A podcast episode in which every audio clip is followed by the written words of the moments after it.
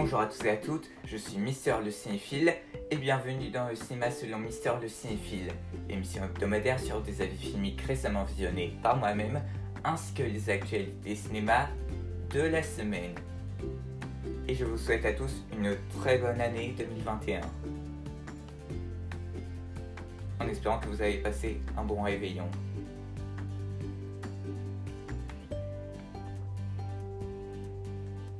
Et pour commencer cette nouvelle émission, je vais vous parler du film Frigg. Alors, Frigg, réalisé par Anthony Hickling, est un film composé de trois segments qui se nomment Love, Shit et Sperme, et je ne pense pas avoir besoin de vous faire la traduction car vous comprenez très bien de quoi il s'agit autour de l'homosexualité avec de l'art et des sévices corporels ou encore du SM et de la scatophilie. Vous avez deviné que on est encore face à un film choc. Et effectivement, c'est une œuvre effroyablement dérangeante, en particulier pour son deuxième segment, très inspiré de Salo ou les 120 journées de Sodome de Pier Paolo Pasolini et du mythe qui l'adapte. Pour les deux autres segments, on sent des influences de réalisateurs très connus, que ce soit Terence Malick, etc.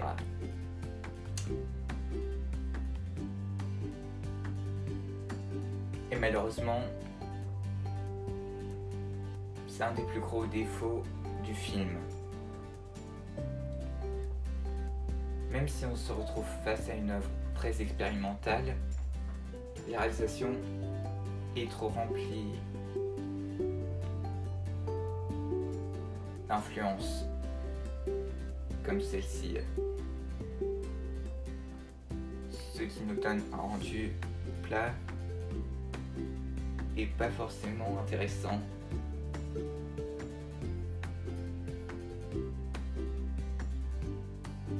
Des acteurs, ils sont très bons et donnent une performance corporelle et réaliste, rendant le film encore plus dur à regarder qu'il ne l'est déjà.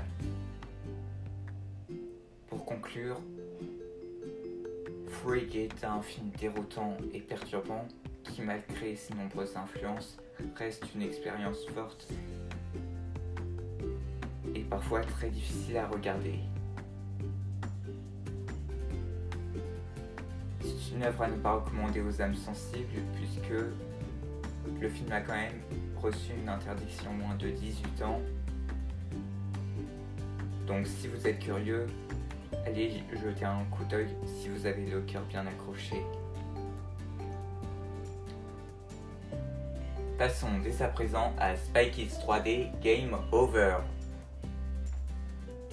Donc Spy Kids 3D Game Over, réalisé par Robert Rodriguez, et le troisième film de cette saga d'action et d'aventure, qui nous raconte l'histoire de Johnny Cortez, qui, après avoir démissionné de l'agence de l'OSS, doit reprendre du service afin de sauver sa sœur Carmen, prisonnière d'un jeu vidéo nommé Game Over, et qui doit être détruit. Pour tout vous expliquer, je connaissais déjà la, la saga Spy Kids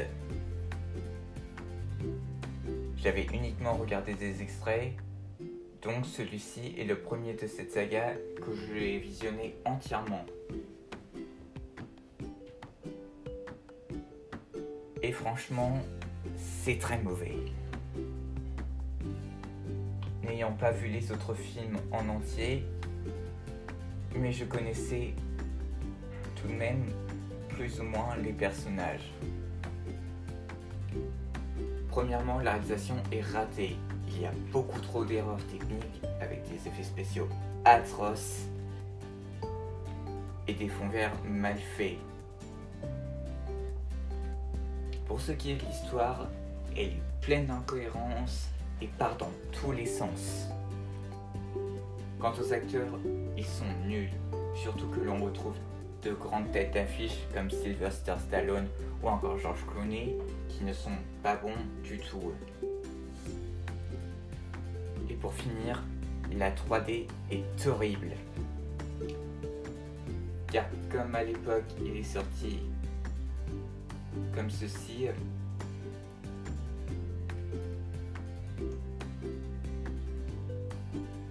et tout comme cela a été fait dans les débuts de l'utilisation de la 3D au cinéma, le film ne peut pas s'empêcher de nous balancer des choses qui sortent de l'écran. Et cela rend le visionnage énervant.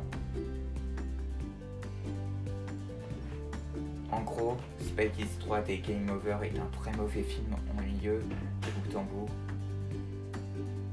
avec des acteurs nuls,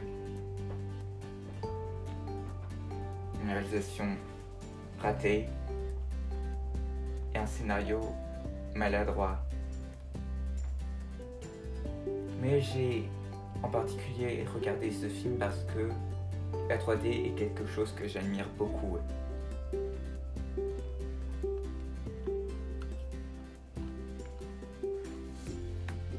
Parlons maintenant de Love Actually. Love Actually, écrit et réalisé par Richard Curtis, est un film choral qui raconte les vies amoureuses de plusieurs personnages pendant les fêtes de Noël. Ce film est devenu une référence dans le genre de la comédie romantique et ça reste compréhensible puisque le film est vraiment sympathique. Certes, on retrouve dans le scénario beaucoup, voire même énormément de clichés de ce genre, mais ça reste agréable tout de même et ne gâche pas le visionnage. La réalisation est très bonne, il nous montre des scènes très drôles et parfois gênantes pour la plupart, qui fonctionnent à merveille, surtout grâce à la VO film. Les acteurs sont vraiment tous investis et sont géniaux, que ce soit Colin Firth, Emma Thompson, Liam Neeson, Ronan Kitson, etc.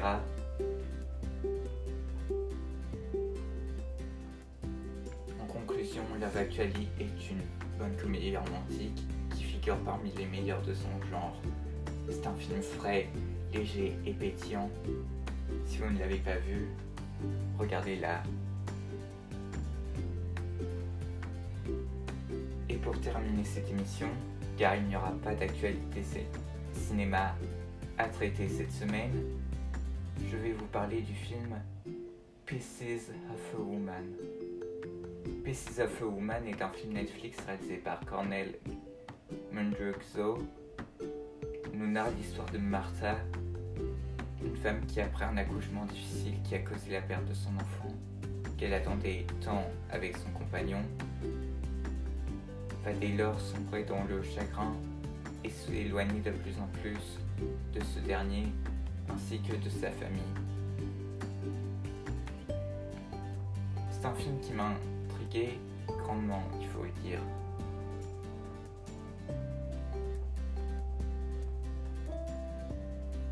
Et le film m'a touché et déprimé. Je vous avoue que j'ai pleuré au moins trois fois devant, de par son sujet qui ne pouvait que me bouleverser au plus profond de moi. Dès le départ, on est immergé de manière intime avec une scène d'accouchement de plus de 25 minutes en plan séquence. Au niveau de la réalisation, elle était excellente, comme vous pouvez le deviner avec ce que je viens de vous dire. Les acteurs sont tous magnifiques et le film mériterait une nomination aux Oscars rien que pour son actrice principale Vanessa Kirby qui est extraordinaire. Son interprétation réaliste. Sinon, il y a aussi Shia LaBeouf et Hélène Burstyn qui sont tout aussi incroyables et bouleversants. C'est un très beau film qui est assez dur dans les sujets qu'il traite. Sur le deuil, le chagrin et la reconstitution.